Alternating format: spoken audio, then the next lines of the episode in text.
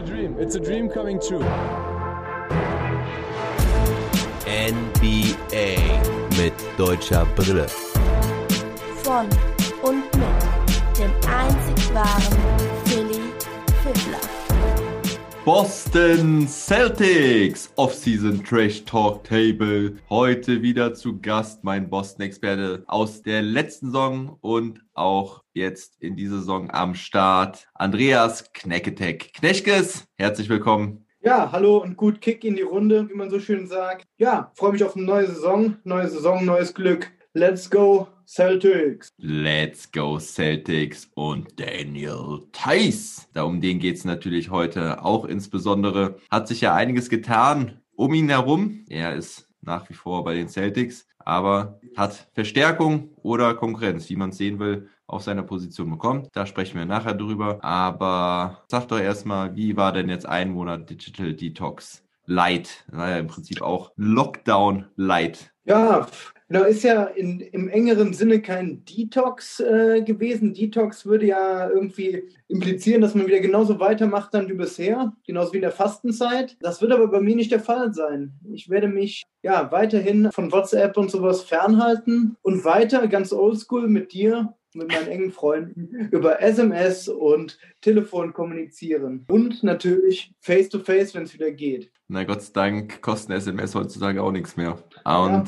meine Organisation für NBA mit deutscher Brille erschwert es natürlich, weil ich jetzt meine Informationen nicht so schön streuen kann wie bislang. Aber muss ich mir sagen, muss ich ja auch nochmal ergänzen, deine Organisation habe ich auch heute wieder ein bisschen äh, so torpediert, indem ich es, äh, ja, wenn es Soundprobleme gibt, liebe Zuhörer und Zuhörer, es liegt an mir, nicht am Pfiffler. Pfiffler hat die guten Voraussetzungen geschafft. Ich habe es leider nicht äh, gepackt, funktionsfähige Kopfhörer an den Start zu bekommen.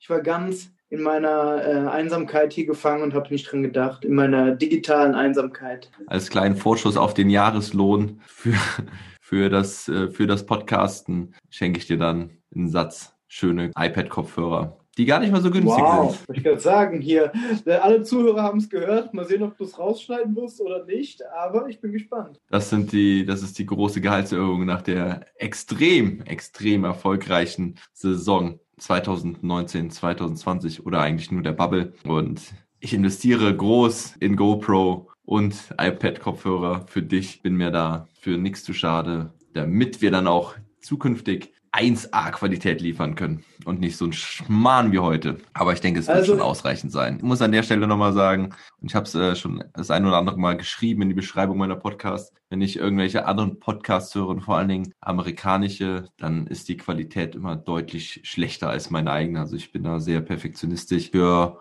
mein ja selbst angelerntes, laienhaftes Know-how in der Medientechnik. Aber ich denke, es ist hörbar. Das ist das Wichtigste. Ja, let's go to business. Let's go to business. Kurze Agenda, wie auch in den anderen Off-Season Trash Talk Tables auch. Einleitung haben wir quasi gemacht. Vorstellung des Experten verweise ich auch auf die Folge Preview Boston Celtics vor der Bubble, Folge 5 oder sowas, wie auch bei den anderen auch, war einer der ersten Folgen, da erzählen wir ein bisschen aus unserer früheren Geschichte, wie wir zusammengekommen sind. Ja, sonst mache ich ja auch so, immer so ein kleines Entry. Da muss ich jetzt heute dazu sagen, lasse ich mir meistens auf der Heimfahrt von der Arbeit einfallen. Da kam heute leider die tragische Nachricht von meiner Universitätsstadt Trier dazwischen. Mhm. Und da hat mir irgendwie so komplett die Laune verdorben, mich damit irgendwas äh, auseinanderzusetzen. Diese Amokfahrt, auch wenn ich nie so in Trier richtig, muss ich auch so offen sagen, nie so richtig heimisch oder äh, richtig oft lange wohnhaft war. Ähm, da bin ich heute auch schon mal hergegangen, wo das Auto hergefahren ist, mhm. diese Amokfahrt. Und ja, daher für Zuhörer und Zuhörerinnen, die auch wegen eines lustigen Entries, vermeintlich pseudolustigen Entries einschalten, die müssen aufs nächste Mal warten. Ein Segen geht nach Trier, definitiv. Wieder sehr tragisch, was da passiert ist. Total unnötig. Naja, aber wir konzentrieren uns jetzt auf die schönen Seiten. NBA geht quasi heute mit Trainingscamp wieder los. Ja, wir reden heute über die Boston Celtics. Zunächst einmal werden wir nochmal erläutern, wie die Ausgangssituation des Teams ist, wo die Boston Celtics herkommen, wo sie letzte Saison gestanden haben und was sie die Saison vorhaben, wo die Reise hingehen soll. Dann werden wir die ganzen Off-Season-Moves mal zusammenfassen. Wir haben ja vor dem Draft das letzte Mal gesprochen. Da haben wir ja den Draft durchspielt und da werden wir natürlich auch nochmal drauf eingehen, weil es da, ja, interessante Vorausahnungen gerade von deiner Seite gab. Sehr gut. Ja, da kannst du dir auf die Schultern klopfen. Ja. Dann werden wir diese Moves bewerten und auch versuchen zu erklären. Und dann werden wir die Rotation besprechen, so wie wir sie glauben, wie sie kommen wird. Und ja, wie also die Minutenverteilung aussieht, wer starten wird. Denn da wird es definitiv Änderungen geben in der Starting Five zu letztem Jahr. Und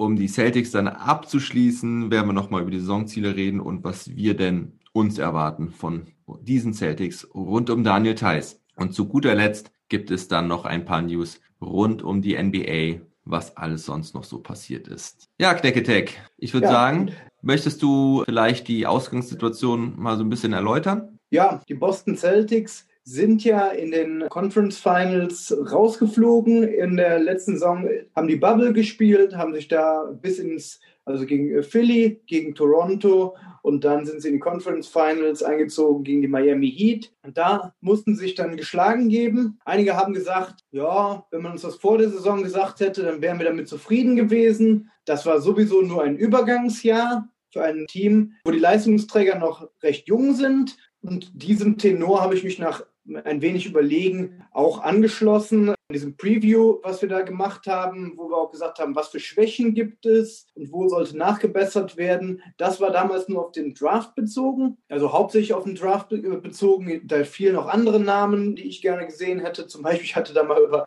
steile Thesen mit Andrew Drummond ähm, gebracht. Ja, also ich hatte damals Bedarf erkannt auf der Bank, was äh, Bankpunkte angeht, was einen wirklich, ja, die Big Man, also die Center oder Power Forward, aber hauptsächlich Center-Rotation sollte irgendwie in der Breite und also in der äh, Qualität auch besser werden. Neben oder mit Daniel Theiss. Ja, Andrew Drummond ist es nicht geworden, aber das Team war ja schon mal richtig. Also die Verstärkung kam aus Cleveland mit Tristan Thompson. Ja, um das Ganze nochmal so ein bisschen zu ergänzen, richtig, die Celtics waren letztes Jahr in den Conference Finals. Daniel Theiss hatte ja vor der Bubble noch gesagt, er sieht sich als oder sieht die Celtics als stärkstes Team im Osten. Also war da schon sehr selbstbewusst und optimistisch. Generell kann man nochmal sagen, dass die Celtics in den letzten vier Jahren dreimal in Conference Finals waren, aber nie den Sprung in die Finals geschafft haben. Gut, zweimal sind sie gegen äh, LeBron James gescheitert. Und ja, es ist ein junges Team, das jetzt den nächsten Schritt machen will, wirklich ganz oben anzugreifen. Also ich denke, nach der letzten Leistung in der Bubble kann man auch sagen, dass diese Celtics jetzt auf jeden Fall zu den Contendern zählen sollten, wenn sich nichts Großes tut. Aber es hat sich einiges getan und damit kommen wir dann zu den Off-Season-Moves. Erstmal der Draft, der ja, Luxus war für die Boston Celtics, denn sie hatten vier Picks. Das Ganze hatten wir in dem Draft-Special kurz vorher besprochen. Und ja, ich fasse mal kurz zusammen. An Stelle 14 haben die Celtics Aaron Neesmith gezogen from Vanderbilt, ein sehr guter Shooter, der sich allerdings letztes Jahr den Fuß gebrochen hat. Und das war auch einer deiner prognostizierten Kandidaten. Da lagst du also schon mal richtig. Du hattest noch äh, zwei andere genannt mit äh, Jalen Smith, meine ich, und der andere war Hatte Ah, ja. Genau. Wo ich übrigens letztens gesehen habe, dass ich den Namen wieder falsch ausgesprochen habe in meinem Draft Recap. Aber naja, ich kann mir diesen Namen irgendwie nicht so ganz merken. Pokusewski ist dann an OKC gegangen, an 17. Jalen Smith übrigens schon an 10 Richtung Phoenix. Da haben sich einige drüber gewundert, dass er so früh rausgegangen ist. Pokusewski an 17. Ja, das hattest du ja auch so in etwa vermutet. An 26 haben die Celtics dann Peyton Pritchard gedraftet. Das ist ein kleiner Point Guard aus Oregon. Selbstbewusster Shooter, so wie man hört. Der aber auch mit viel Hustle zu überzeugen weiß. Und den Pick Nummer 30 haben sie dann weggetradet nach Memphis. Desmond Bain, auch ein sehr guter Shooter, angeblich sogar der beste Shooter im Draft. Wobei man sich dann natürlich fragen muss, warum der erst in 30 rausgeht. Also da muss er eklatante Schwächen haben. Dafür ging dann irgendwie ein Second Rounder zurück nach Boston aber ist ein bisschen unscheinbar, was da passiert ist. Ich meine, wäre nämlich sogar auch ein Second-Round-Pick noch von Boston rausgegangen. Wie auch immer, diese Second-Rounder sind auch nicht unbedingt der Rede wert. An 47 haben sie dann noch das von dir angedeutete Draft and Stash vollzogen. Das heißt, einen Spieler gepickt, der noch zu jung oder noch nicht reif genug ist für die NBA. Es ist Yamada, ein israelischer Point Guard, der dann aber auch erstmal bei Hapoel Tel Aviv bleiben wird und man seine Entwicklung beobachten wird, um zu gucken, ob man ihn vielleicht dann doch irgendwann mal in die NBA zieht. Ja, wie ist dein Resümee aus dem Draft, wenn ich gerade noch ergänzen kann? Bolmaro, den hattest du auch erwähnt, der ist erstaunlich früh gegangen. Der ist irgendwie in den 20ern gewesen. Der ist ja über die Knicks nach Minnesota gegangen. An 26, meine ich. Ja, 26. Ja, der, kam auch auf jeden Fall namentlich erwähnt ja in deinem äh, Draft Recap drin vor. Das heißt, dass er ist noch in der ersten Runde auch deutlich genau, gegangen. Richtig. Ja, ja, es mhm. müsste 26 gewesen sein. Also von den Knicks gezogen und dann zu den Timberwolves weitergeschickt. Und Abdoulaye Ndoye, der Franzose,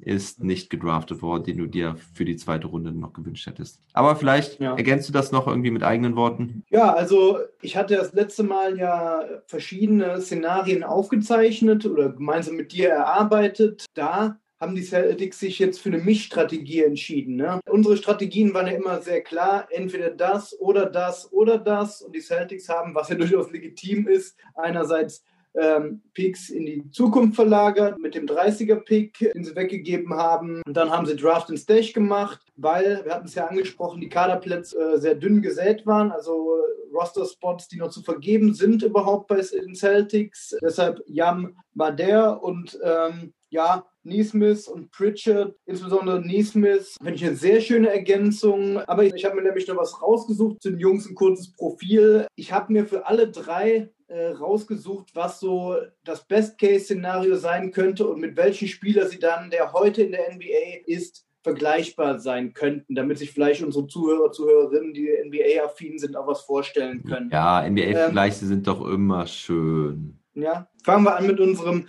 47. Pick, Yam Nadar, der weiter bei Hapoel Tel Aviv in Israel spielen bleibt. Ist erst 19 Jahre alt, finde ich einen schönen Pick für den 47. Also ist okay, nichts Spektakuläres. Hat aber mit seinen 19 Jährchen schon 14,3 Punkte und 6,7 Assists aufgelegt. Nicht schlecht. Anders, anders als im Fußball ist Israel auch gar keine so kleine äh, Liga in Europa. Und dafür muss er auch mit seinen 19 Jahren gegen Vollprofis eigentlich auch schon ordentlich Spielzeit bekommen haben, um diese Statistik aufzulegen. Absolut. Mhm hat letzte Saison den Most Improved Player Award abgestaubt in Israel und wird als Pass First Point Guard beschrieben mit guter Geschwindigkeit und guter Defensive, da aber auch im Best Case Szenario wahrscheinlich nur ein Backup Point Guard irgendwann mal werden wird, habe ich hier den Vergleich zu Dante Exum gewählt, der ein ähnliches Skillset mitbringt. Er ist kein begnadter Shooter, 33 Prozent von der Dreierlinie, aber weiß trotzdem auch zu punkten. Na, schön. Danke für den Vergleich. Interessante Statistiken. Das wusste ich gar nicht, dass er schon so gut aufgelegt hat, weil das ist gerade für so einen jungen Spieler echt ziemlich krass. Und wie du schon sagst, also israelische Liga, da gibt es einige Powerhouses, alleine Tel Aviv, Maccabi und Hapoel. Also das ist sicherlich nicht so einfach in dem jungen Alter. So ein Spieler hat natürlich immer oft das Problem, dass er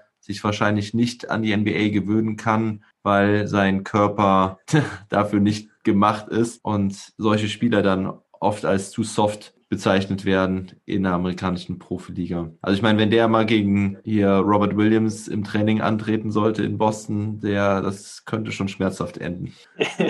ja, ich habe es gerade bildlich vor Augen, ja. ja The Time Lord. Ähm, okay, machen wir weiter. 26, Peyton Pritchard ist nach vier Jahren College, da habe ich mich von ESPN-Analyst Mike Schmitz auch ein bisschen leiten lassen oder habe ich mich auch an dem orientiert, weil es einfach sehr auffällig war. Wird als unmittelbare äh, Backup-Point Guard-Option gesehen. Kommen wir vielleicht auch später noch drauf, warum es interessant sein könnte, ja. ähm, jetzt direkt helfen zu können. Letztes Jahr auf dem College 20,5 Punkte, 5,5 Assists, 4,6 Rebounds, 43 Prozent von der Dreierlinie. Wurde ja von dir auch als mutiger Shooter angekündigt, eben mhm. in unserem bisherigen Podcast. Mike Schmitz hat für den Spieler in seiner Analyse einen Vergleich, auch körperlich ähneln sie sich sehr, zu Fred Van Fleet von den ähm, Toronto Raptors äh, gewählt. Der wurde ja gar nicht gedraftet, hat jetzt einen 85 Millionen Deal über vier Jahre abgeschlossen. Mhm. Also ich denke, das würde Peyton Pritchard direkt unterschreiben, wenn es so laufen würde bei ihm. Ich denke auch. Kann er aber noch nicht, weil er steckt erstmal in seinem Rookie-Vertrag fest für zwei ja. plus zwei Jahre. Da gibt es nicht so genau. viel Geld. Eben. Und ja, eben äh, Fred Van Vliet war ja undrafted, ne? Deshalb mhm. ging das ein bisschen früher. So genau, was immer Vor- und Nachteile hat, weil als First-Round-Pick, einfach nochmal so als Erklärung für die Zuschauer, die da nicht so ganz im Thema drin sind, als First-Round-Pick gibt es halt feste Vertragsstrukturen für die ersten zwei plus zwei Jahre, also die ersten zwei Jahresgelder stehen fest, je nach Ranking. Also als erster bekommst du mittlerweile, glaube ich, fast 10 Millionen Dollar im Jahr. Und als 30. Pick sind es dann halt, glaube ich, noch 1,5 Millionen oder 2 Millionen oder sowas. Und dann kriegst du im nächsten Jahr kriegst du mehr. Und im dritten und im vierten Jahr haben die Teams dann nochmal eine Option, die Verträge zu verlängern. Und dann steigen die Gehälter auch nochmal nochmal einen ordentlichen Satz, aber es bleibt immer unter 10 Millionen. Und als Second Rounder kann Vorteil und auch Nachteil sein für beide, dass du die Verträge frei aushandeln kannst. Mhm.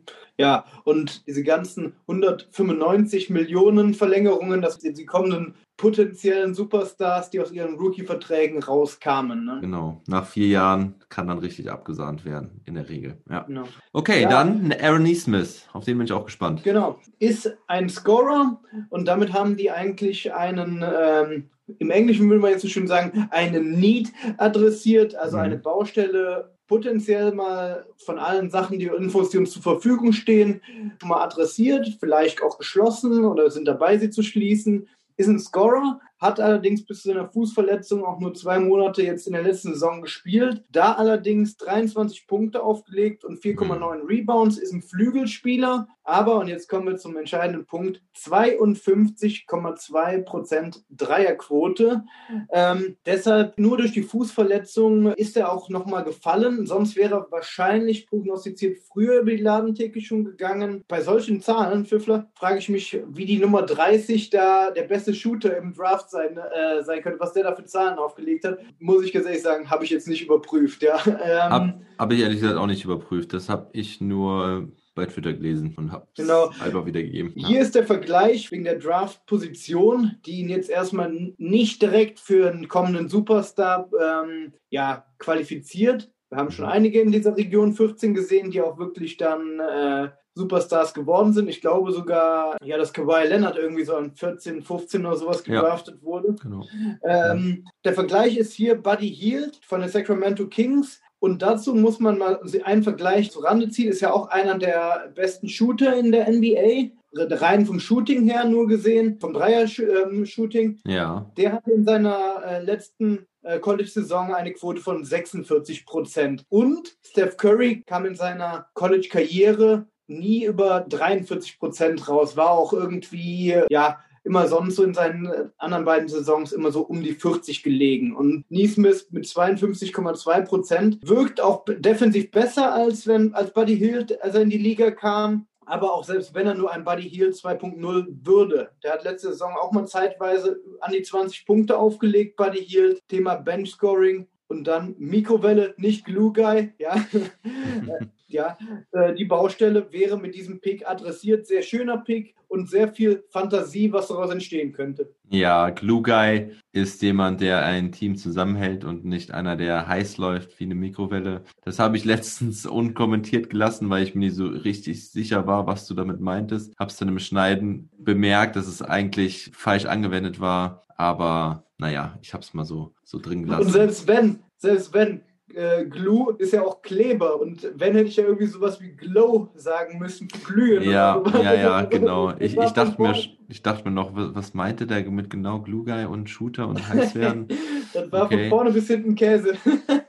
Aber naja, ja, ist ja, ist ja auch nicht schlimm. Also lernen wir alle jetzt draus. Ne? Ja. Ähm, ja, ich bin gespannt, was Aaron Neesmith beitragen kann. Er hatte, ja, diese 52% Dreierquote sind natürlich beeindruckend, aber ja, Small Sample Size halt, ne? Den Vergleich zu Buddy Hield fand ich auch interessant. Ich hätte jetzt gedacht, dass da sogar noch ein paar Zentimeter mehr Unterschied ist zwischen den beiden. Ich habe es aber gerade mal nachgeguckt. Ich habe äh, Buddy Hield mit 1,93 gefunden, Aaron Neesmith mit 1,98. Ich hätte gedacht, Aaron Neesmith wäre noch zwei, drei Zentimeter größer gewesen. Aber ja, wir sind gespannt, was die Celtics an ihm haben werden und wie sie ihn einsetzen werden. Und damit würde ich sagen, gehen wir jetzt mal zu den weiteren Off-Season-Moves der Celtics, die dann uns zu dem fertigen Kader bringen. Also es gab einige Optionen zu ziehen oder auch nicht zu ziehen. Bei den Celtics erstmal hat Ines Kenter seine gezogen über 5 Millionen, ist dann aber später weggetradet worden, kommen wir gleich zu. Hayward hat seine Option nicht gezogen über 34,2 Millionen. Das war die große Frage.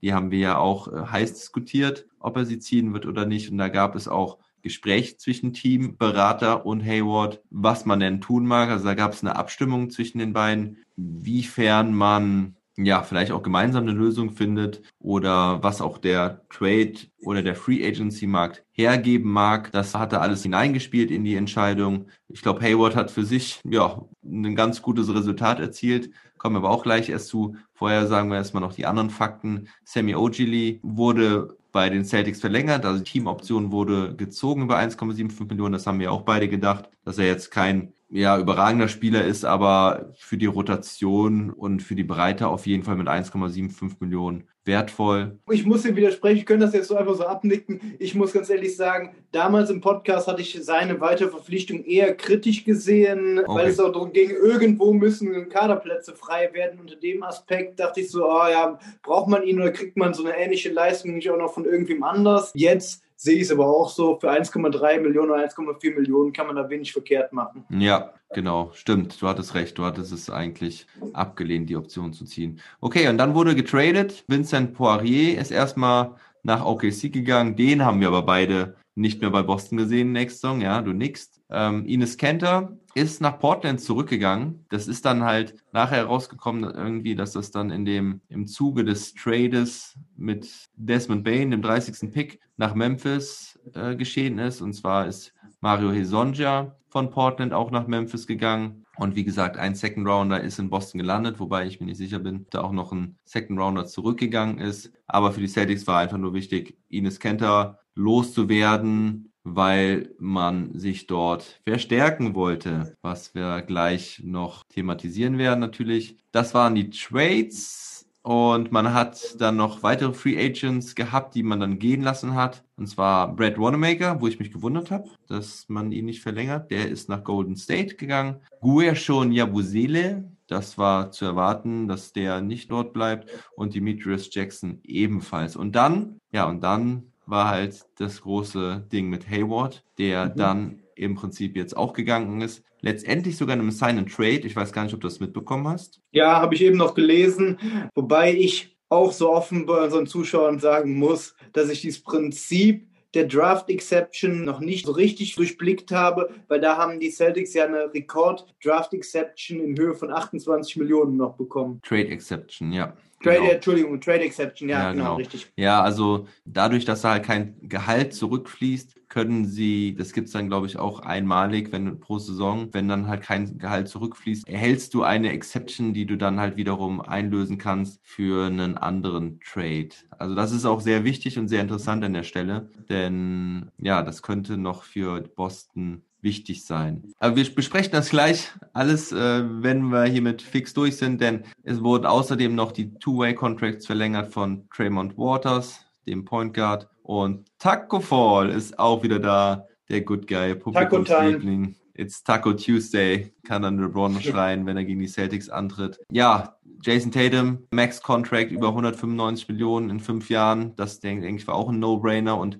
lässt viele Celtics erstmal aufatmen, denn da weiß man erstmal, dass man einen Superstar gebunden hat für die nächsten Jahre. Und dann gab es halt die zwei Neuen, die unterschrieben haben. Und das ist zum einen Jeff Teague, ein Jahr für 1,6 Millionen, Veteran Point Guard, früher in Minnesota und in Atlanta. Und dann kam halt Tristan Thompson, der Mann von Chloe Kardashian, meine ich, für zwei Jahre. Ex-Partner. Ex? Ja? Ex. Mhm. Habe ich im Zuge der Recherche herausgefunden, dass sie nicht mehr zusammen sind. Seit 2019 nicht mehr stand da. Ich dachte es eigentlich auch, aber ich habe was in einem Podcast heute gehört, wo ich noch dachte, ah, sind die doch noch zusammen? Weil es hieß dann irgendwie, dass sie dann, ja, Die haben eine gemeinsame Tochter, haben sie noch. Meine Quelle war Wikipedia. Ah, okay, gut. Das würde das wiederum erklären, weil sie sprachen irgendwie darum, dass man dann nachher irgendwie wahrscheinlich Kardashians im Publikum sitzen hat und dass man mit solchen Persönlichkeiten oder mit solchen äh, Personen außerhalb der Sportswelt noch nicht so viel im TD Garden zu tun hatte bislang, sondern dass da eigentlich eher wirklich sehr sportsaffine Zuschauer saßen und nicht eine Chloe Kardashian, die dann vielleicht trotzdem kommt, um ihren Sohn oder ihre Tochter mit zu Papas Basketball zu bringen, wenn Hey, es Tochter. Corona, Tochter, wenn es dann Mhm. Corona wieder zulassen sollte. Ja, aber Tristan Thompson, das war auf jeden Fall eine Nummer, oder? Ja, war auf jeden Fall eine Nummer. War irgendwo, dachte ich dann im Endeffekt, da muss man vielleicht auch mal einen Quervergleich zum Hayward-Move dann äh, nochmal machen. Da war zwischenzeitlich Miles Turner im Gespräch gewesen in diesem Trade-Paket. Da kann ich aber gleich noch was zu sagen. Und nachdem ich das nicht erhärtet hatte und auch nicht mein Andrew Drummond da im Gespräch war, finde ich irgendwie wurde eine der besten Optionen, die noch auf dem Markt waren, für diesen Preis irgendwie akquiriert. Ja, ähm, und es ist viel Fantasie nach oben. Einerseits hat er ganz gute Statistiken aufgelegt. Weiß ich nicht, wie sehr wir da jetzt in die Tiefe gehen wollen. Andererseits hat er da viele Spielanteile gehabt. Andererseits aber auch mit teilweise mit einem Schrottteam, mit Colin Mhm. Sexton, einem der schlechtesten Playmaker der Liga zusammengestellt. Wurde einerseits nicht gut mit Pässen gefüttert und wurde defensiv da unterm Korb auch oft sträflich im Stich gelassen. Dass man da gespannt sein kann, wohin die Reise geht, ja. Mhm. Ja, hat äh, für zwei Jahre 19 Millionen unterschrieben. Das ist dann die Mid-Level Exception, die auch jedes Team einmal im Jahr hat. Und ja, Gordon Hayward muss man vielleicht jetzt auch nochmal dazu sagen, geht ja nach Charlotte, wer es noch nicht mitbekommen hat, zu den Charlotte Hornets. Absolut overpaid. Also ich glaube, mit der Meinung stehe ich nicht alleine da, denn Ja. er bekommt 120 Millionen für vier Jahre. Also dass Hayward sein Gehalt halten kann, war schon eigentlich nicht zu glauben, wenn er aus dem Vertrag aussteigt. Aber dass er diese 30 Millionen über vier Jahre noch behält, das ist eigentlich echt absurd. Und wieder so ein kranker Move von Charlotte, die letztes Jahr schon Terry Rozier äh, deutlich äh, überzahlt haben. Also Michael Jordan. Man sagt ja, er gambelt gerne und äh, riskiert gerne viel, aber das ist schon, schon sehr verrückt, oder? Ja, du hattest ja direkt deine erste Reaktion in deinem Podcast zur Free Agency war ja ähnlich. Ähm, konnte ich mich auch dann nur Podcast hörenderweise anschließen. Da dachte ich, was ist denn da passiert? Ja, chronologisch war es ja so, dass er aus seinem Vertrag erstmal nur ausgestiegen ist, weil ihm irgendein Team und das waren, ja, Sources, sagt man im Englischen so schön, Quellen zufolge, auch Die die, Knicks? New York Knicks, Ja, ja, Nix, genau. genau. dass ihm ein Team irgendwie so 18, 19 Millionen pro Jahr für zwei Jahre geboten hätte, Ja. was dann mehr gewesen wäre in der Endabrechnung als diese 34 Millionen für ein Jahr. Hm? Das äh, habe ich so die Chronologie. Dann waren Hayward kommt aus Indianapolis oder aus der Region.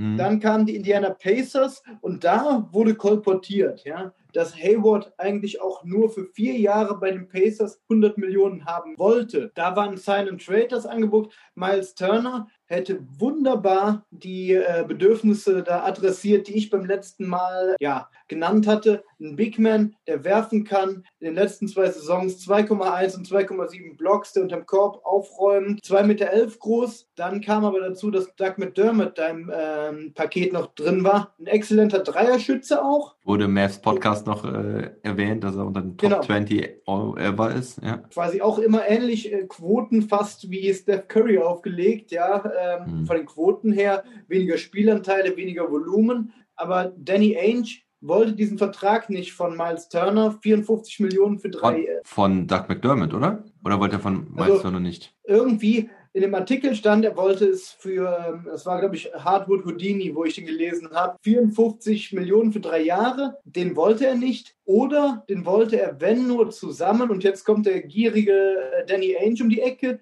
entweder zusammen mit Oladipo oder zusammen mit TJ Warren, der ja so Mhm. geisteskrank in der Bubble da auch aufgezockt hat. Ne? Zusammen in der Kombination mit TJ Warren wäre das einfach das Paket gewesen. Das wäre halt einfach unrealistisch gewesen. Aber das Paket gewesen, was meine Baustellen am besten adressiert hätte. Big Man und Goring, jemand, der auch mal, ja, wenn man eine Punkte-Explosion liefern kann, hat er ja oft genug letzte Saison gemacht. Achtmal über 30 Punkte und einmal über 50 Punkte. Hm. TJ Warren. Genauso viele Spiele, neun, wie er dann auch 0 bis 9 Punkte gemacht hat. Hm. Ja, und dann haben die äh, Pacers gesagt, was soll das? Und haben dann die äh, Gespräche abgebrochen. Und dann kam Charlotte um die Ecke. Die haben Batum gestretched, also entlassen und Mhm. dieses Gehalt auf drei Jahre verteilt, sozusagen gestretched, wie man im Basketball-Jargon sagt. Und ja, dann war das Ding durch. Und die haben einfach mal die Schatulle aufgemacht. Einfach so völlig random irgendwie. Nochmal 20 Millionen on top. Wahrscheinlich Entschädigung, weil er mit dem Team an dem Ort da spielen muss. Ne? Obwohl Charlotte das auch ist ja wahrscheinlich. Aber die Franchise ist scheiße. Ja, gut.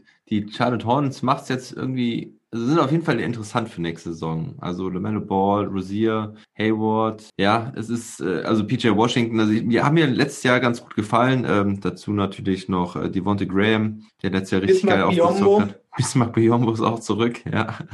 Aber ja, Gordon Hayward, ich bin gespannt. Ich bin gespannt. Mein, Der der der ist Vertrag. 30. So Ja, ich. weiß, ich weiß. MJ denkt vielleicht, er kann wirklich nochmal so gut werden wie zu guten Utah-Zeiten. Naja, also er sagt ja immer, man muss die Leute overpayen, damit sie nach Charlotte kommen. Aber das war echt äh, auf jeden Fall too much. Vor allen Dingen, weil ich einfach glaube, dass äh, also es mal mindestens fünf Millionen weniger auch getan hätten, dass er den Vertrag unterschrieben hätte. Aber der Vertrag oder das, das, das Straight-Gespräch, was du erwähnt hast mit den Indiana Pacers, also wenn sie Oladipo und Turner dafür zurückbekommen hätten, also dann hätte ich deutlich weniger Probleme gehabt, die Rotation der Celtics aufzustellen, um das mal Ja. vorwegzunehmen. Ja, ja. Das stimmt, ich auch. Wobei Oladipos Trade-Wert, weiß ich gar nicht, äh, wie der jetzt einzuschätzen war nach seiner Verletzungshistorie, aber auf der anderen Seite muss man auch sagen, vor zwei Jahren war der jung All-Star und war jetzt nur verletzt in der Zwischenzeit und kann auch wieder der Alte werden. Also das war, das war irgendwie ein Angebot, da denkt man sich, war das ernst gemeint, wollte der bewusst provozieren, Danny Ainge? Äh, Ja, keine Ja. Ahnung. Ja, ich meine, Oladipo gab es viele Gerüchte, dass er weg will, dass er gehen will und dass er aber auch nächstes Jahr trotzdem einen Max-Contract haben will, weil er hat ja jetzt nur noch ein Jahr Vertrag. Und äh, Miles Turner war auch immer wieder mal in Gerüchten zu finden, dass er da weg soll, weil er sich nicht äh, optimal mit Sabonis ergänzt. Aber naja, beide so wegzugeben für den Gordon Hayward. Hm, Hometown Hero. ja, okay. Gut, aber dann kommen wir zur Rotation und da bin ich gespannt, wie diese bei dir aussehen wird für nächste Saison. Und möchtest du einfach mal loslegen? Ja, ich kann das in einem Satz machen. Meine Rotation sieht so aus wie in der letzten Saison, als ähm, Gordon Hayward verletzt war. Meine Starting Five. Okay. Kemba Walker, Marcus Smart, Small äh, Shooting Guard, Jalen Brown, Small Forward, Jason Tatum, Power Forward und Daniel Theiss zunächst in der, Be- am Anfang der Saison auf Center. Damit wir das wieder Ja, öfters hören. ja, das war für mich die, natürlich die große Frage. Startet Thais weiterhin oder wird Thompson der neue Starter, der ja halt auch mehr Gehalt bekommt und sicherlich auch ja das Potenzial für den Starter hat, ja auch viele Jahre lang Starter gespielt hat. Aber du hast dich für Thais entschieden. Warum? Ich habe mich für Thais entschieden, weil er erstmal noch ein bisschen besser aktuell von draußen wirft und die Abläufe einfach kennt. Deshalb habe ich auch meine Starting Five bei der detaillierteren in Anführungsstrichen Aufzählung auch mit dem ja mit dem Zusatz versehen in der Anfangszeit. Ich könnte mir vorstellen, dass Tristan Thompson ihm vielleicht, auch wenn die jetzt natürlich ein Trainingscamp haben, wo der die Abläufe rein äh, ihm Kaum. irgendwann Rang abläuft, ja. Ich meine, das Training Camp geht zwei Wochen. Das ist ein Witz dieses Jahr. Ne, das darf man Ja. in diesem Jahr einfach nicht unterschätzen, dass gerade neue Spieler es wahrscheinlich ziemlich schwer haben werden, weil sie sich nicht in die oder nur schwer in das neue Team einspielen können, in die neuen Spielzüge etc. Also das ist echt verrückt. Ne? Mit dem Das habe ich äh, nicht auf dem gehabt. ja. Und deshalb, äh, deshalb aber spielt er in meine Argumentation Mhm. quasi noch rein. Obgleich ich finde, deutsche Brille spielt da bei mir eine große Rolle, dass ich in der Starting Five sehe. Natürlich habe ich mich jetzt mit Tristan Thompson sehr stark beschäftigt. Ich glaube, der ist schon ein richtig guter, ähm, ja, richtig guter Spieler, der auch in die Starting Five kommen könnte. Ja, ich habe mich auch ziemlich viel mit Thompson beschäftigt und habe echt ziemlich viel Gutes über ihn gehört, was mir früher gar nicht so bewusst war, aber er soll echt ein Top-Locker-Room-Guy sein. In Cleveland sind sehr viele Leute traurig, dass er geht, nach den vielen Jahren, auch aufregenden Jahren natürlich. Einer, glaube ich, der letzten, die noch aus der Dynasty von LeBron irgendwie übrig waren. Okay, mal von Kevin Love abgesehen. Aber Tristan Thompson war ja, ich glaube, sieben Jahre dort. Und Chris Manning vom Locked On Cavs Podcast hat gesagt, dass er sich sehr, sehr gut vorstellen kann, dass Thompson auch eine Bankrolle ohne weiteres akzeptieren würde. Und wie du schon gesagt hast, die Abläufe mit Thais stimmen. Die Starting Five hat top aufgespielt im Moment in Thais, weil er die Blöcke super sauber stellt, weil er einfach defensiv und offensiv richtig gut ins Team reingepasst hat und eine sehr wichtige Stellschraube war in den Abläufen und Prozessen von den Boston Celtics. Und deswegen glaube ich auch nicht, dass sie das aufreißen werden, sondern dass sie Thompson da als, ja, in dem Fall kann man dann vielleicht wirklich sagen, Glue Guy äh, von der Bank äh, sehen, der dann den Laden auch so ein bisschen oder diese Bank halt auch zusammenhält die ja nicht gerade mit sehr viel Erfahrung bespickt ist. Wobei ich jetzt hier auch. Also, ähm, da muss ich hier widersprechen, muss ich direkt mit Jeff Teague beispielsweise als mein Backup zunächst mal. Ähm, Kemba ist ja verletzt aktuell. Wenn der starten sollte, startet bei mir als Backup äh, Point Guard Jeff Teague beispielsweise. Ja. Stichwort Erfahrung. bei mir auch, aber das war es auch schon.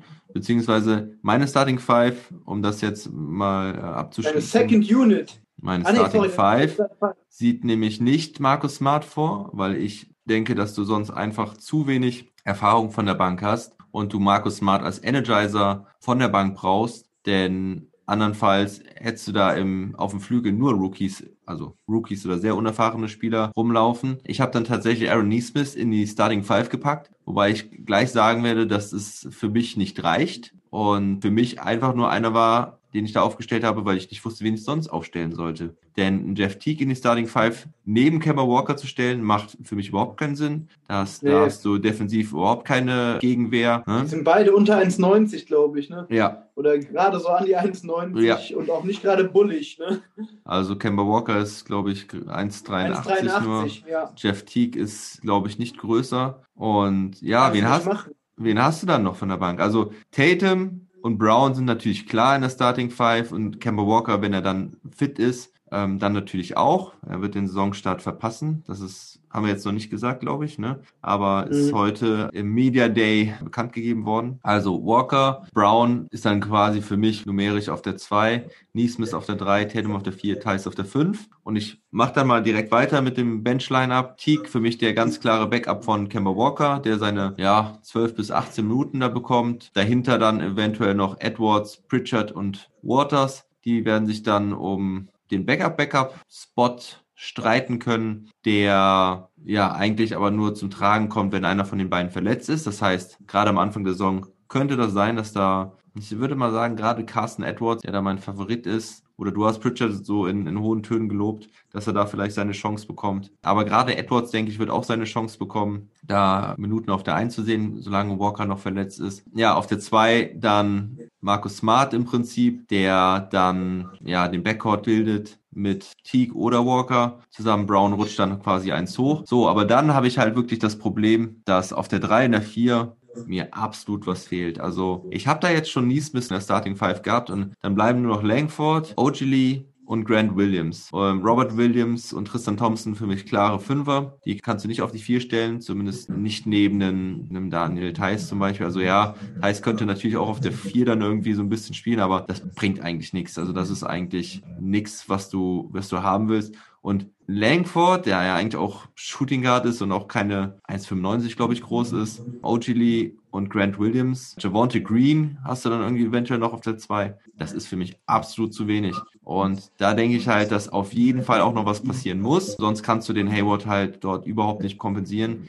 Die 1, die 4 und die 5 sind für mich top besetzt. Also Grant Williams finde ich voll in Ordnung auf der 4 als Backup von Tatum, der nicht viele äh, Minuten sehen wird. Die 5 ist sowieso top besetzt jetzt mittlerweile, aber auf dem Flügel sehe ich einfach zu wenig Tiefe.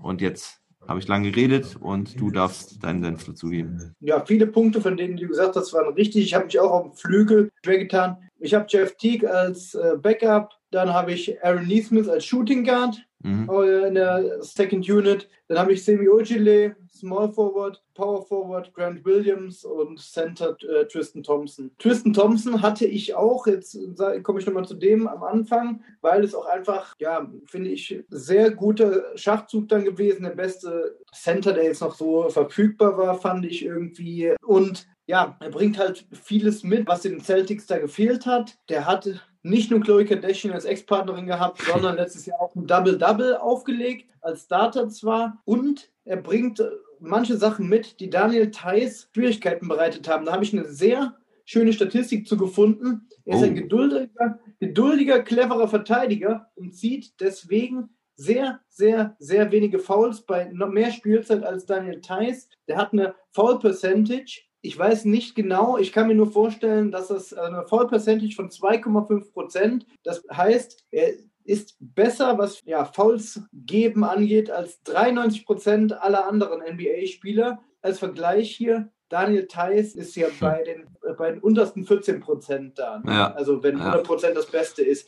Muss man aber sagen, hat verschiedene Gründe. Nicht nur, weil er schlecht Verteidiger bekommt, auch öfters mal was angehangen. Ne? The war on ties is active again.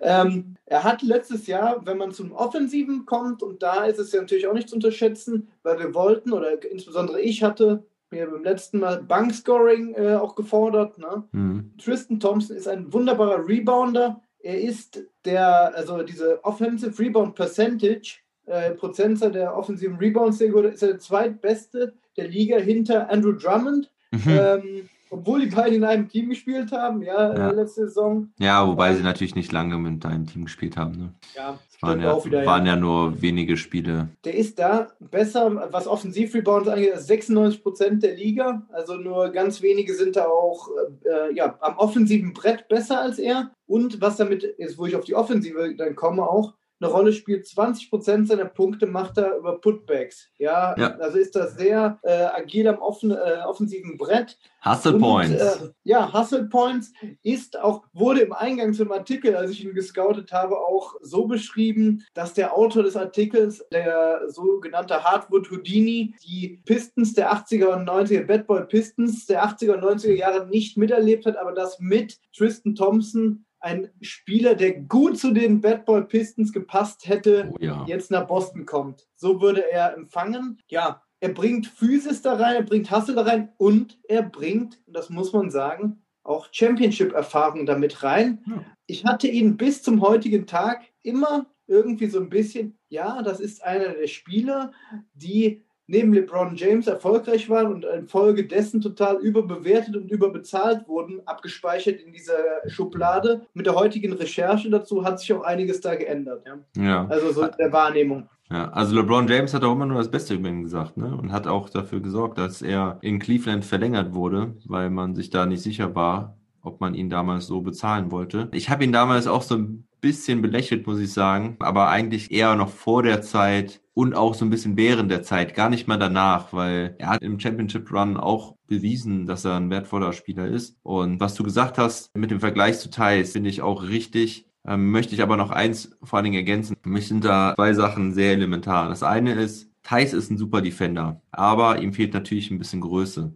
Und er hat aber vor allen Dingen seine Vorteile, wenn er gerade auch kleinere Spieler verteidigen muss, die ja vielleicht mal zum Korb ziehen, dann aber wieder wegziehen oder ihn im Switch sich holen. Da kann er auch am Perimeter richtig gut verteidigen. Ja, also ja, der Block gegen Trey Young kam ja auch nicht von ungefähr. Also Trey Young so am Dreier wegzublocken in Crunch Time hat, glaube ich, auch sonst noch keiner geschafft. Ja. Ähm, Muss ich ein bisschen, ja, ich okay. muss noch mal ganz kurz da einhaken. Tristan Thompson hat letzte Saison größtenteils Power Forward gespielt, aber auch Tristan Thompson kann am Perimeter ver äh, verteidigen. Zwar nicht so gut wie Thais, weil er massiger ist, weil er bulliger ist, aber auch er kann es. Klammer auf. Auch er ist nur zwei Zentimeterchen oder drei Zentimeterchen größer als Daniel Theiss, zwei Meter. sechs. Das war ja auch der Kritikpunkt. Ich hätte mir einen größeren Center gerne gewünscht. Nicht so groß wie Taco Fall, aber Ja. war äh, Seven Footer. Ja, aber ich würde mal behaupten, ohne es zu wissen, dass die Wingspan von Thompson nochmal ein deutlich höheres. Also ich glaube, er kommt, er Sieben, ist, äh, sieben Fuß, ein Inch. ja, und, und die von Thais?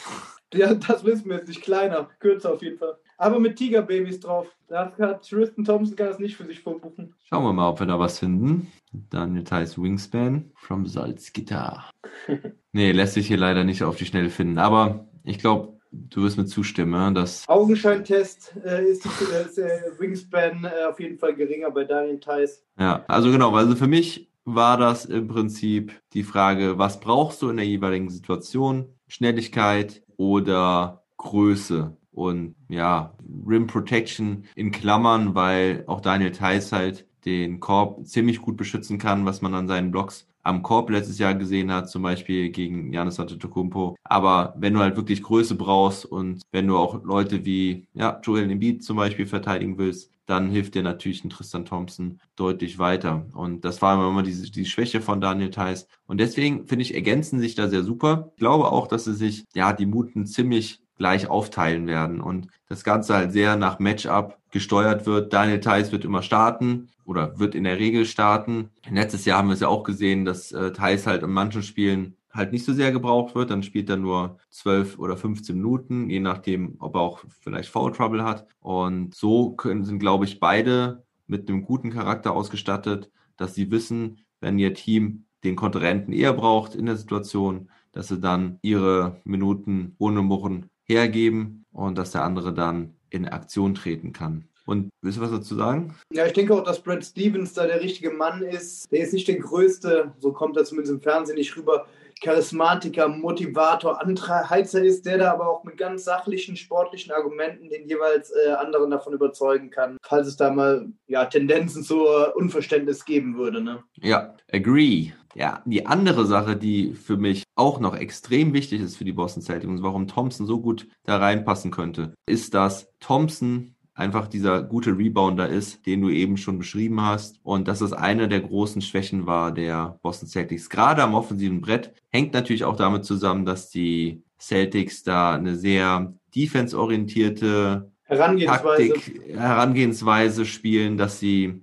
das offensive Brett nicht sehr hart attackieren, dass eigentlich immer nur ein Spieler wirklich am Brett ist. Das war dann meistens Daniel Theiss, der sich dann schwer getan hat, gegen zwei, drei Leute um den Ring ähm, dort einen Offensiv-Rebound zu holen.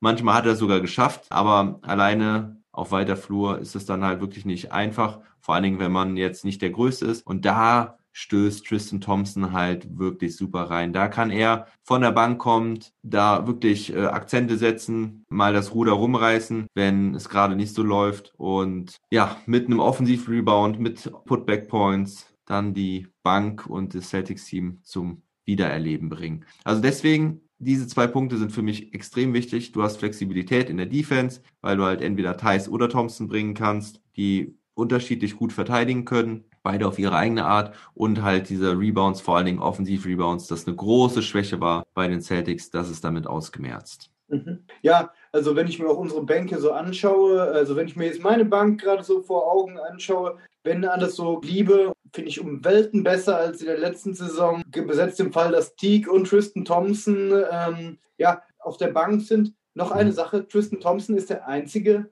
ein Kader der Boston Celtics mit einem Championship Ring am Finger. Ring, ja. Ring am Finger, der kann auch nochmal, das wird auch für, von vielen als weicher Faktor, der weiß, wie man Titel gewinnt, ja, äh, angeführt, ja. Der weiß, wie die Reise weitergehen kann nach den Conference Finals. Hey, das ist ein, auch ein sehr wichtiger Punkt, der mir gar nicht so bewusst war, den du vorhin schon genannt hattest, den ich eigentlich auch noch eingehen wollte. Absolut richtig, ne? Du hast dieses junge Team, dem ein bisschen an Erfahrung abgeht. Ich meine, gut, Tatum, Brown, äh, haben schon ein paar Saisons jetzt hinter sich, aber noch nicht viele. Walker hat viele Saisons hinter sich, aber kaum Playoff-Erfahrung. Charlotte. Oh je, yeah, je. Yeah. Genau, wo wir wieder beim Thema Charlotte Hornets sind. Jeff Teague, ja, ist auch erfahren, hat auch schon einiges an Playoff-Erfahrung gerade in Atlanta sammeln können. Aber das ist auch schon ein paar Jahre her, muss man sagen. Und ganz weit ist er da auch nicht gekommen. Aber Tristan Thompson, du sagst es, der weiß, wie es sich anfühlt, einen Titel zu gewinnen, der weiß, wie es geht. Und es ist, denke ich, immer wichtig, weil man immer wieder aus solchen Teams hört, wie motivierend das sein muss, wenn so ein Spieler in der Kabine erzählt, wie es ist, so einen Titel zu holen. Und das, denke ich, ist wirklich auch ein unterschätzter Faktor, der wichtig sein kann für dieses junge Celtic-Team. Mhm. Alright.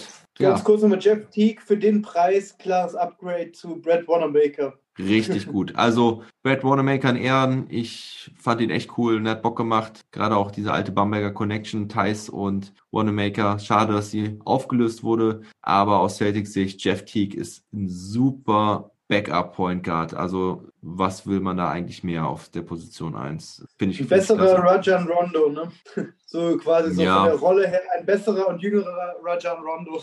Also ja, der, ja, der hat halt vielleicht im Playmaking geht ihm da ein bisschen was ab gegen, im Gegensatz zu Rondo, was man da wirklich in den Finals gesehen hat, dass der, wenn der Playoff Rondo dann mal rauskommt. Aber äh, Jeff Teague ist natürlich auch der risikoärmere Spieler, also gerade was, was die Mhm. Teamchemie angeht. Ne? Und deswegen Ja, denke ich, dass das echt ein geiler Move ist für die Celtics. Ein Jahr, 1,6 Millionen, perfekt. Mit einer Sache bin ich total unzufrieden bei den Celtics, also das ist nur meine persönliche Meinung. Warum, also dieser, dieser Draft mit Pritchard zeigt eigentlich, dass die Celtics irgendwie nicht damit gerechnet haben, Hayward zu verlieren oder zumindest mitbestimmen zu können auf der anderen Seite, äh, was sie für Hayward dann zurückbekommen, weil ich finde, in diesem Kader, wenn man den Gesamtkader anschaut, und das macht es dir auch so schwierig, ist der Flügel jetzt irgendwie von der einzigen, äh, einzigen Stärke irgendwie so ein bisschen nicht zum Sorgenkind geworden. Man kann immer noch jetzt argumentieren, dass man flexibel reagieren kann, aber da laufen mit Kemba Walker, Jeff Teague, Tremont Waters, äh, Carson Edwards, Romeo Langford, also gut, Romeo Langford Mhm. mhm. mal ganz außen vor, laufen da schon mal vier Guards rum, die alle unter 1,90 sind. Ich glaube, Mhm. Peyton Pritchard sogar auch noch unter 1,90. Das sind fünf Guards, die alle unter 1,90 sind äh, und fünf Roster-Spots wegnehmen. Äh, also irgendwie, das ist so was, das ist ein Überangebot und ein Mangel an Klasse, ja. Ja, Äh, also so, da, stimme ich dir voll zu. Also das verstehe ich auch nicht, wenn ich mir diesen Kader angucke. Ich habe ja auch geguckt, wen kann ich denn noch auf die 2 ziehen? Wen kann ich denn da neben einem Jeff Teague oder einem Kemba Walker noch spielen lassen auf der 2? Und die ganzen von dir genannten Spieler, Edwards, Pritchard, Waters, die kannst du ja eigentlich nicht zusammen auflaufen mit einem Walker oder einem Teague. Also deswegen fand ich es auch so schwer, die Position 2 bis 4 irgendwie da zu besetzen auf der Bank. Denn ja, also Langford habe ich da jetzt schon irgendwie zwischen 2 und 3 gesetzt, der aber auch, glaube ich, gerade mal 1,93. knapp über 1,90 oder sowas. Ja, also auch der ist eher, eher ein Point Guard als ein, äh, ein Small Forward irgendwie vom Körper her. ja. Also ich finde es auch ein bisschen komisch und ähm, ja, gehen wir doch mal Richtung Saisonziele. Was siehst du denn mit dieser Mannschaft möglich bei den Celtics? Also diese Mannschaft finde ich von der Besetzung her, finde ich sie besser als die letztjährige. Ich, ich denke, die Conference Finals sollten wieder angepeilt werden. Ich denke allerdings, wenn der Kader so stehen bleibt, dass es da, also dass da auch wieder irgendwo Feierabend sein wird, weil den entscheidenden Schritt finde ich, wo man so sagt, pah, den haben sie nicht gemacht, meines Erachtens. Klammer auf, es sei denn, so ein Aaron Neesmith wird beispielsweise zum neuen Fred Van Fleet, also so, da kommt so eine Blackbox, die auf einmal noch so völlig explodiert dann irgendwie, die, die niemand auf dem Schirm hatte. Ähm, ja, Der Tyler Hero der Saison, ja. ja zum Beispiel Saison. sowas. ja. Ähm,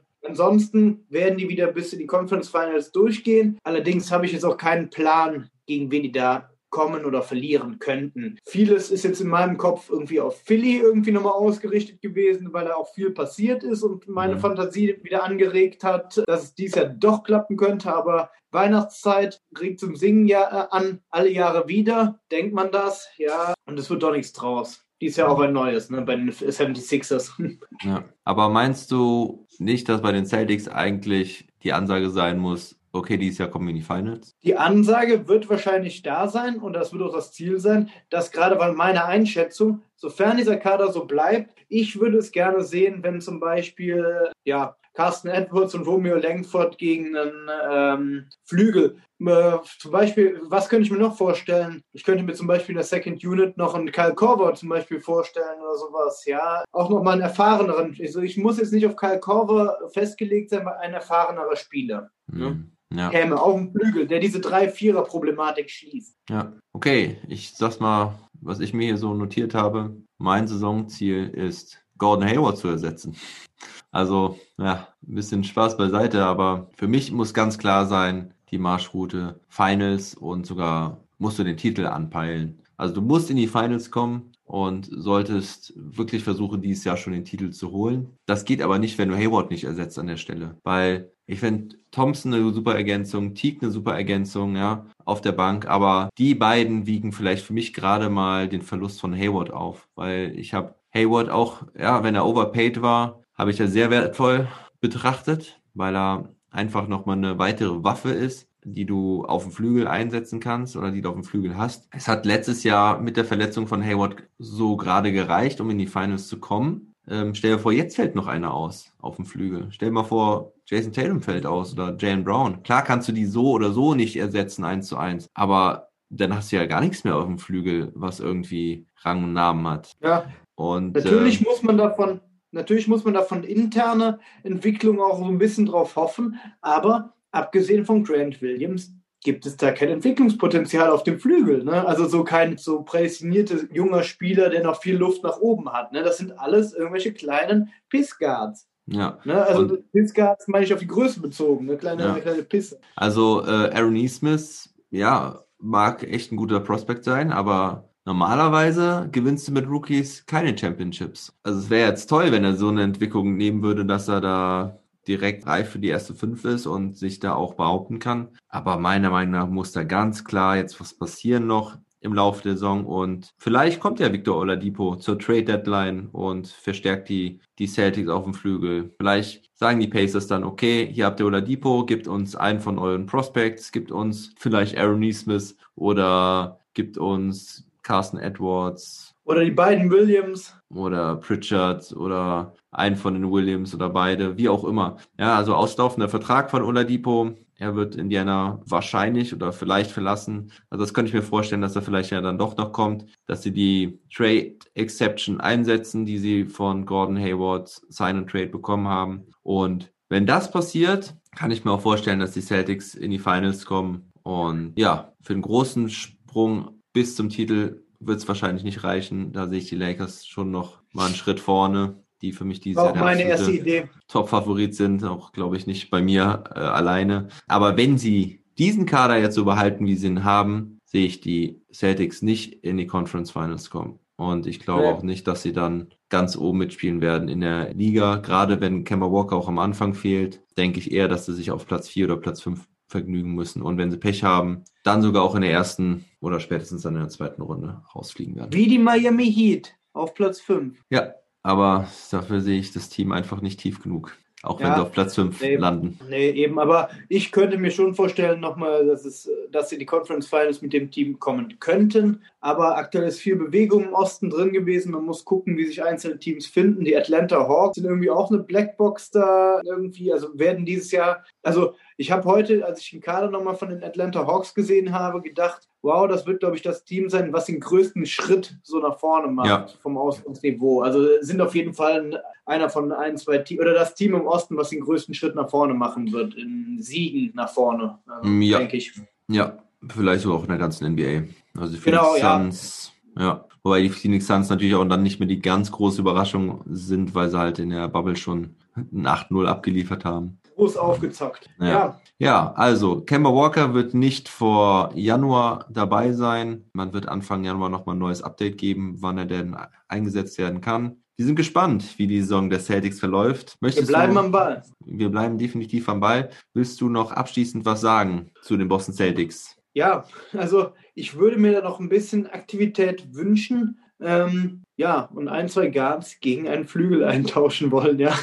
Ähm, oder auch zukünftige Picks noch irgendwie. Also ich finde, Danny Ainge sollte weiter in dem Markt beobachten und aktiv sein. Da, das ist nämlich unser gemeinsamer Nenner, mit dem aktuellen Kader soll, also das Ziel des Celtics sollte es sein, den Titel zu gewinnen, aber mit dem aktuellen Kader wird es mit sehenden Auges nicht dafür reichen. Deshalb Mhm. weiter aktiv bleiben und weiter versuchen, das Bestmögliche rauszuholen. Auch wenn er manchmal gierig ist, siehe dieser äh, komische Pacers, äh, diese komischen Pacers-Verhandlungen. Hm. Er ist doch umtriebig und versucht überall mal was, äh, er ist aktiv, sagen wir es mal so. Und das muss er bleiben, weil so aktuell reicht es nicht. Danny Ainge, Shoutout. Junge, bleib aktiv, lehn dich jetzt nicht zurück. Die Saison hat gerade erst begonnen und ihr habt noch Chancen, aber muss was passieren. Danny Ainge ist, glaube ich, immer aktiv am Start. Ich glaube, der ruht sich nie aus. Aber er schön. hört zu. ja.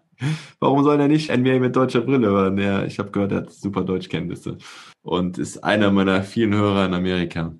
Ja, also ich kann es mir auch überhaupt nicht vorstellen, dass die Celtics mit diesem Kader in die Playoffs gehen. Ich denke, dass sie auf jeden Fall irgendwas noch diese Saison machen. In die Playoffs schon. In die Playoffs gehen werden, dass sie mit dem Kader in die Playoffs gehen so. werden. Ja, also Ein, ich, ich dachte einziehen. Ich dachte gehen im Sinne von einziehen. Nee, sondern gehen im Sinne von, dass sie diese Mannschaft wirklich ins Rennen schicken, sonst, dass sie irgendwas Ja. machen würden. Und wenn es ein Panic-Move wäre, weil das ist, glaube ich, zu wenig. Und das, sie wollen nicht wieder in den Conference Finals rausfliegen dieses Jahr. Ja, vielleicht ganz kurz nochmal irgendeine lustige Prediction zu Daniel Theiss von dir. Was passiert dieses Jahr? Boah, ähm, was passiert dieses Jahr? Stand nicht in der Agenda, aber müssten da gerade nochmal die deutsche Brille aufsetzen und Hm, einen raushauen. boah, was gibt's hier so? Ähm, Daniel Theiss ähm, wird der erste deutsche Spieler die Saison sein, der ausgefault hat.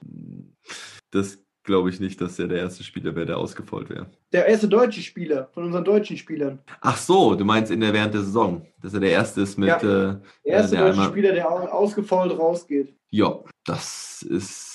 Ja, ich meine, also ja, Hartenstein hat auch ziemlich viele Fouls, glaube ich, in ziemlich wenigen Minuten. Der ist ja auch wieder am Start. Der ist, glaube ich, der Mhm. einzige große Konkurrent, was das angeht. Aber sonst ist das ja ein bisschen, bisschen soft hier. Keine große Ansage. Ich sag Mhm. einfach mal, Daniel Theiss wird die Saison Janis Antetokounmpo siebenmal wegblocken. Ähm, Inklusive Playoffs. ja, mir kommt gerade, also so sehr ich ihn mag und schätze, könnte ich mir auch vorstellen, als zweites, wenn, wenn ich mich richtig hart aus dem Fenster lehnen äh, will und das auch manchmal gelesen habe, ich werde zum Ende der Saison nicht mehr Boston Celtics Experte sein, weil Daniel Theiss das Team gewechselt hat. Ei, das ist, das ist eine harte Prognose. Da wüsste ich gar nicht, was ich machen würde dann. Gehst du dann mit, sagen, Thais? Wirst du, äh, gehst du dann als. Ich gehe überall mit hin, außer zu den Charlotte Hornets. Gut, aber das ist eine Ansage. Natürlich ich, ich gehe überall mit hin. Ich habe die Ode an Thais äh, lyrisch verfasst. Ich gehe überall mit Daniel hin. Auch natürlich nach Charlotte. Damit ich mir ein Dance Battle mit LaMelo Ball, ähm, ach, mit äh, Lava. Ball liefern kann über Zoom. Ich gehe überall. I follow you. Deep Sea Baby. Charlotte Baby. I follow you. I, Das ist- I follow. Das ist wahre Liebe bei NBA mit deutscher Brille. So, dann kommen wir zu den News. Evan Turner, wenn wir mal gerade so bei den Boston Celtics bleiben, wird Assistant Coach bei den Celtics, war Development Coach. Kurzer Kommentar, Dick. Attack. Dick, den sollen sie besser auf den Flügel packen, als, als Trainer da an die Seitenlinie Ich habe auch Ja, gelesen, eben, dass das sie ihn als, äh, als, als Coach verpflichtet haben, genau, damit man ihnen notfalls noch einen 10-Tages-Vertrag geben kann, um äh, auszuhelfen, falls es auf dem Flügel ganz, ganz eng wird. Aber Evan Turner könnte man ja wirklich als super Shooting Development Coach einsetzen. Nicht. Doch. Na, naja. Also der Wurf ist ungefähr so hässlich wie der von Sean Matrix Marion. Sean Matrix Marion. Naja, gut.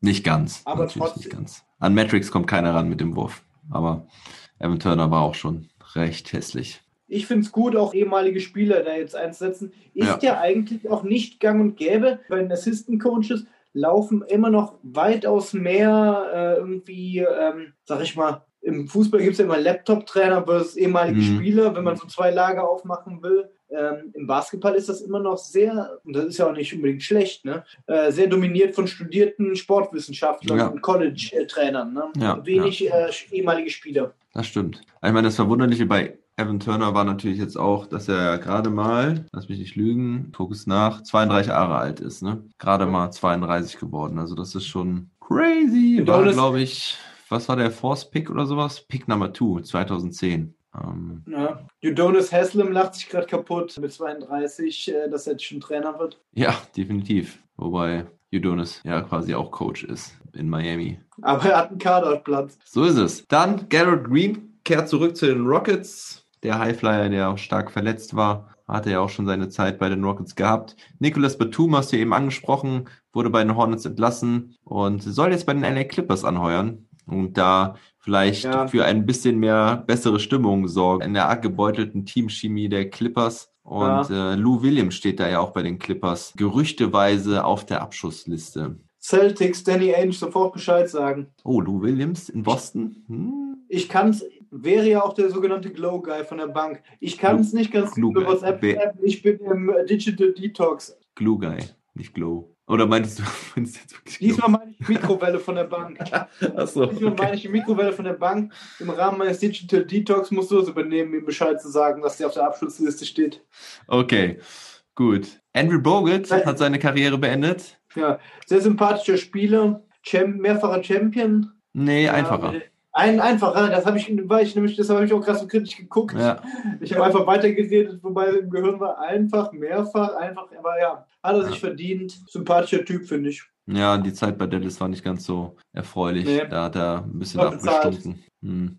Er ist ja von den Warriors damals weggetradet worden und ich glaube, er hatte nicht so Bock auf Dallas und äh, hat da echt ein bisschen für Stunk gesorgt auch und nicht wirklich abgeliefert, aber Zeit bei äh, Golden State und auch bei Milwaukee vorher war auf jeden Fall sehr cool anzuschauen mit seiner außergewöhnlichen Art Basketball zu spielen. Mhm. Ja, Ja, defensiv sehr stark, ne? insbesondere am defensiven Ende hat, wird auch jetzt heute noch immer von vielen dann, ähm, ja, wurde er genannt beim damaligen Teamerfolg irgendwie als Organisator, als Macher in der Defensive, ne? das Mhm. Ganze auch so am Laufen gehalten. Kommunikator mit hohem Basketball-IQ, würde ich sagen, ja. Und zu guter Letzt Jared Dudley, wo einige schon mit dem Karriereende spekuliert haben, kommt nochmal zurück zu den Los Angeles Lakers für PP, die ein Plauzenblätte. Plauzenblätte. Ja, also so ähnlich wie du, aber du hast mehr Haare, ne? Nee, Ähm. ich hab abgenommen, mein Freund. Ich bin Oh. unter 85 Kilo jetzt. Mhm. Oh, oh, oh. Ja, dann wirst du ja bald von mir auf dem Freiplatz rumgeschubst, ne? Wenn wir wieder spielen dürfen. Ja, es alles, wird alles mit Muskelmasse aufgebaut. Ich lasse mich nicht rumschubsen auf dem Freiplatz. Okay. Mhm. Klingt ja nach einer Herausforderung. Ja, Block Ich freu wieder mich. weg. Ich freue mich wieder, wenn wir auf den Platz gehen können. Ja, also Jared Dudley zurück zu den Lakers und damit war's das auch für den heutigen Trash Talk Table. Knacketech. Heute ist das Training Camp losgegangen, nur mit Individualtraining. Ähm, am 11.12. geht die Preseason schon los mit einigen Spielen. Ich weiß gar nicht, gegen wen die Boston Celtics spielen, aber das kann ich auch mal gerade noch nachgucken. Aber 11.12. ist doch perfekt. Da hat meine äh, geliebte Verlobte Geburtstag. Da könnte ich doch direkt den Tag mal äh, im Celtics-Modus verbringen. Ne? Ah, kannst hier den Tag versüßen mit einem schönen Spiel. Nein, weil die Celtics spielen nicht am 11.12., sondern erst am 18. spielen sie gegen Brooklyn und vorher gegen Philadelphia haben sie auch ein Preseason-Spiel. Und wahrscheinlich haben sie damit auch nur zwei, weil in den ersten Tagen sehe ich sie nicht auf dem Tableau. Also am 15. gegen Philadelphia und am 18. gegen Brooklyn. Das müsste es gewesen sein, wenn ich es nicht irgendwo mal übersehen habe. Manche Mannschaften spielen nur zwei Teams, manche spielen drei Teams. Und ja, ich würde sagen, sprechen wir uns vielleicht zwischen den Jahren wieder nach den ersten Spielen. Ja, trifft sich gut, habe ich Urlaub und dann können wir gucken. Ich hoffe, in der Zwischenzeit gibt es nochmal Möglichkeit, einen kurzen Rapid Reaction äh, Podcast aufzunehmen, weil die Celtics noch irgendwas richtig Geiles, Krasses, was uns von den Stühlen reißt, eingefädelt haben. Und sei, es nur ein kurzer Kommentar von mir. Ich glaube ich nicht. Ich glaube nicht, dass jetzt in dem Training Camp was passieren wird. Aber wenn es passiert, dann machen wir das auf jeden Fall. Dann wird es Dann erfahren eine- ihr es nur hier bei NBA mit deutscher Brille. top exklusiv natürlich. Alles klar. Dann Ja. vielen Dank. Dann immer wieder gerne und ja, es ist mal hoffentlich mit weniger technischen Problemen und einer besseren technischen Ausstattung meinerseits. Schönen Abend dir, schönen Abend unseren Zuschauern oder morgen oder Mittag oder Nachmittag oder Vormittag oder wann ihr uns auch immer hört, Wochenende, Wochentags und du hast das Schlusswort. Never stop ballin'. Never stop ballin'.